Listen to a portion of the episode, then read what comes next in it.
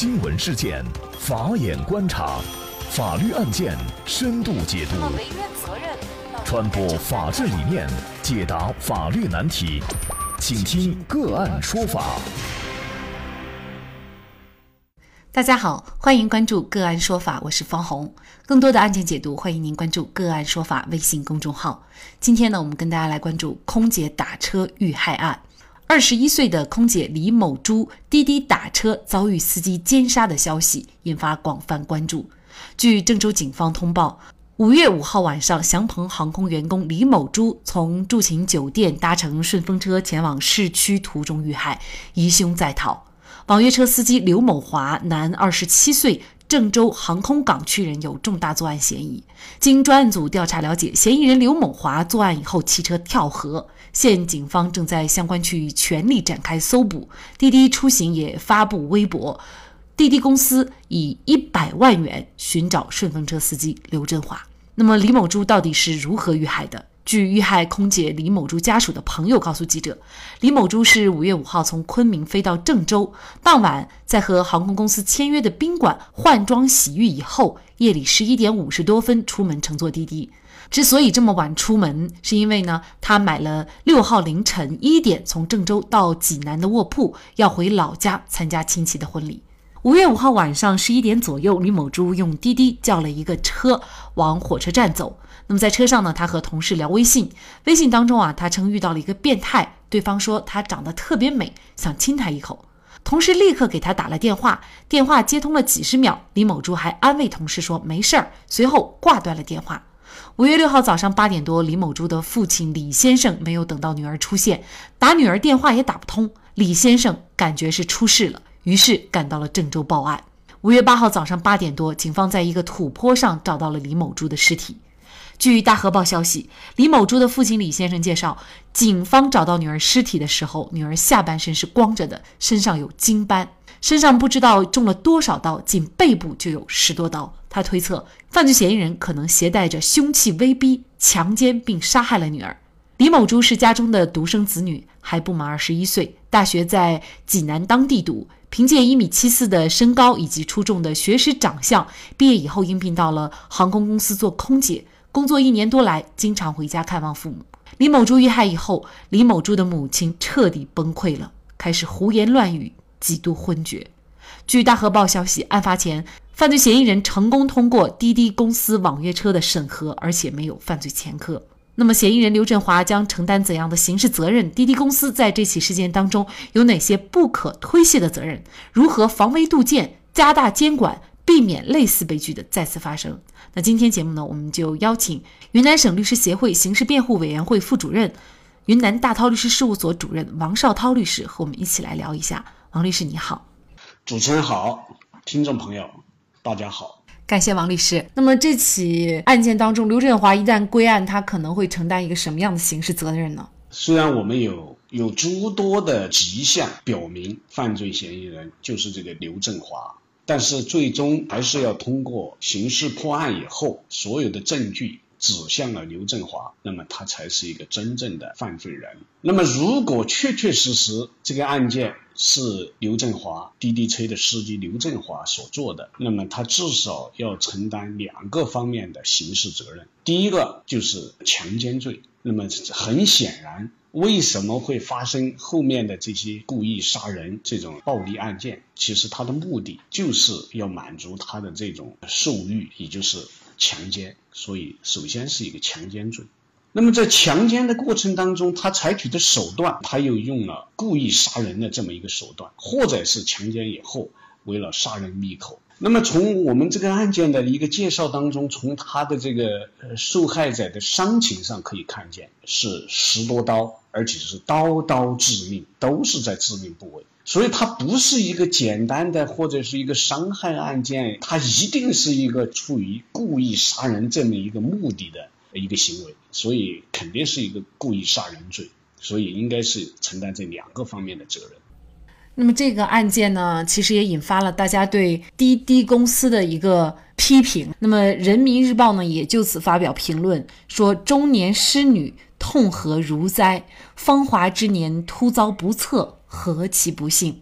在缉捕凶手的同时，更该追问网约车司机频频犯事平台该担何责。那么就这个频频犯事呢，我们也给大家介绍一个背景，也就是在二零一六年五月份的时候啊，刚有这个深圳二十四岁女教师钟某深夜搭乘滴滴网约车以后，被司机带到偏僻处抢劫杀害。警方当时查明呢，涉案的杀人司机案发车辆的牌照是临时伪造的。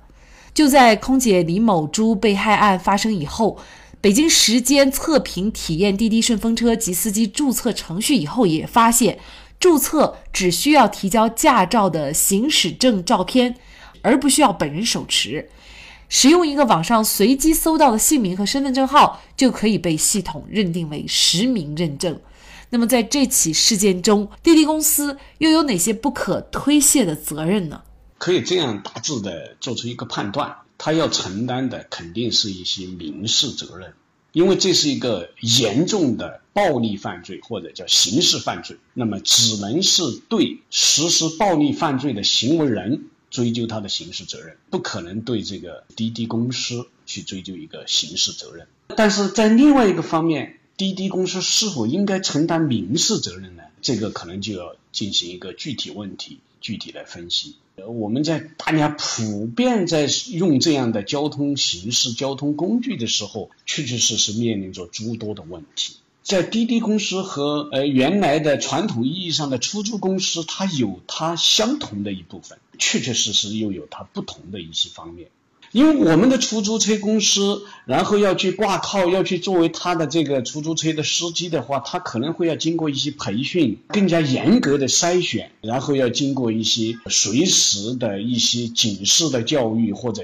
方方面面的监督。但是恰恰我们的这个滴滴公司啊，在方便了滴滴司机加入到这个服务队伍的同时，在更加方便于我们的出行者的同时，确实这种监管责任它会比较。较松散，就是一个简单的注册，然后就完成了。所以，如何在今后的管理当中加强这种管理，让它尽量减少这些类似事件发生的这种轨道上去运行，让它的这个生命力更加长久，这是需要我们去思考，全社会都需要去思考的问题。但是在现在已经发生的这些案件，它应该承担多大的民事责任？实际上就在于是一种过错。也就是说，滴滴公司在进行注册、在进行审查的时候，是否有过错？是否已经尽到了他的注意义务？比如说，嫌疑人刘振华，是否有一些作为滴滴公司的审查当中忽略掉的问题、疏忽掉的问题？有没有这些问题？必须审查出来的一些因素或者一些元素，是否我们已经忽略掉了？滴滴公司在这方面有没有过错？那么，这个就是。我们去考量或者去分析他应不应该承担民事责任，应该承担多大的民事责任依据的事实基础。相信呢，无论滴滴公司它承担多大的责任，最终呢，大家更关心的是类似的悲剧是否可能会重演。就像人民日报的评论所说：“如果哀之而不见之，更不防范，那么何以避免悲剧重演？那么如何避免悲剧再次发生？另外呢，还有滴滴公司下属车辆的这样的一个司机驾驶资格，又该做到怎样的详尽的审查？如何进行监管？王律师，您怎么看呢？其实就是怎么样避免这种悲剧的再次发生，从两个方面来。”看待或者说去思考，第一个方面就是刚才我已经谈到的，如何加强管理，如何严格进入的门槛，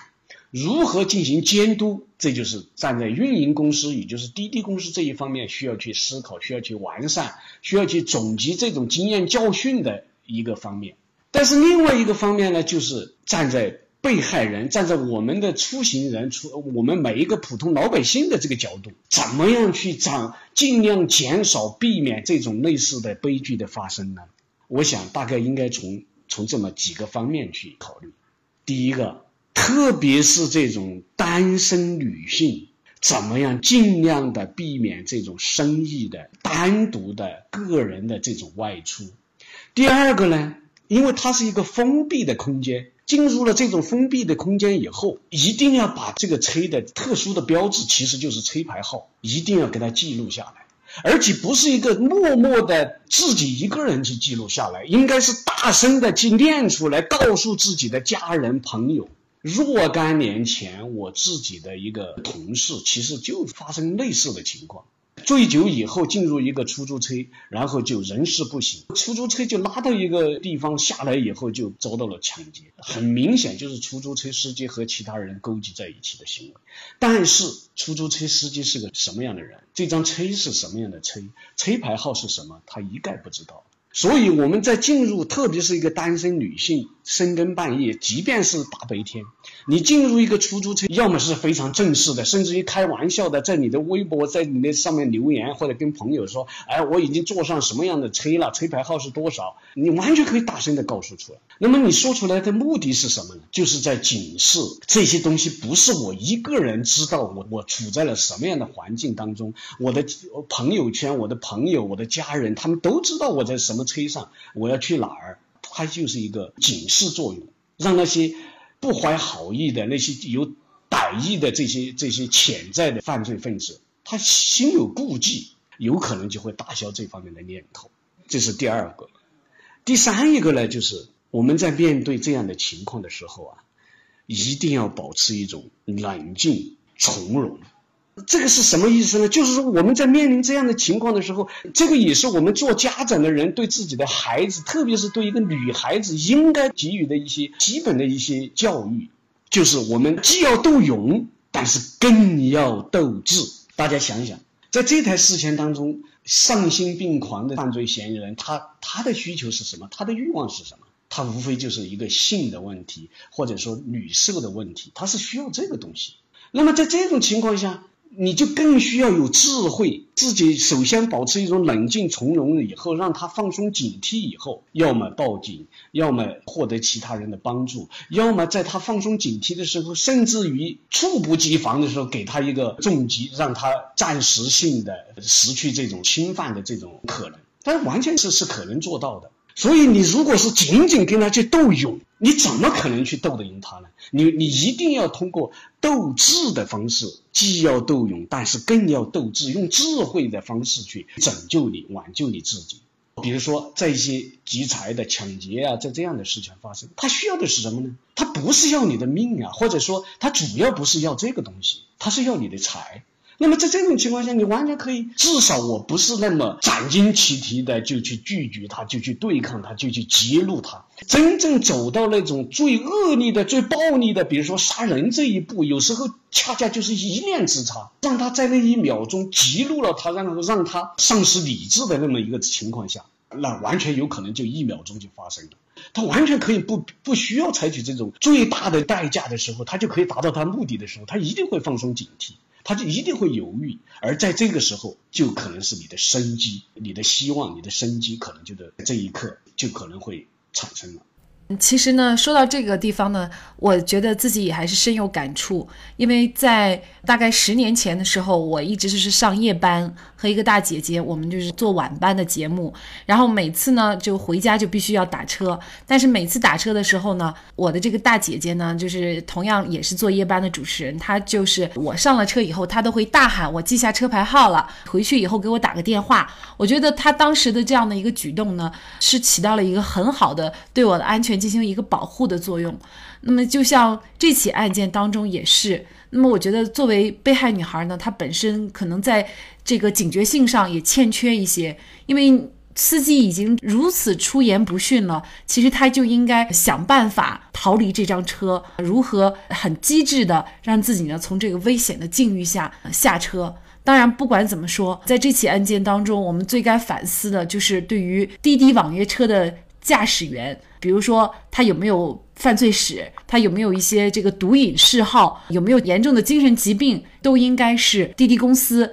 在接下来的这样的一个实体筛选方面应该进行的。另外呢，程序上我们刚才说了也有漏洞，嗯，那么怎么来堵住这些漏洞，防患于未然？我想呢，这也是对李某竹及其父母的一个交代，以及整个大众的交代。那么在这里呢，也再一次感谢云南省律师协会刑事辩护委员会副主任、云南大韬律师事务所主任王绍涛律师。如果您在生活、工作、生意当中遇到一些法律问题，寻求解决，也欢迎大家向我们进行咨询。您可以直接添加幺五九七四八二七四六七的微信号进行咨询，也可以直接电话咨询。为大家提供法律服务的都是我们个案说法邀请的节目嘉宾，他们都非常的专业、资深和负责任。如果您觉得我们的节目对您有帮助，那支持我们的方式就是关注我们的公众号进行转发分享。感谢您的收听，我们下期节目再见。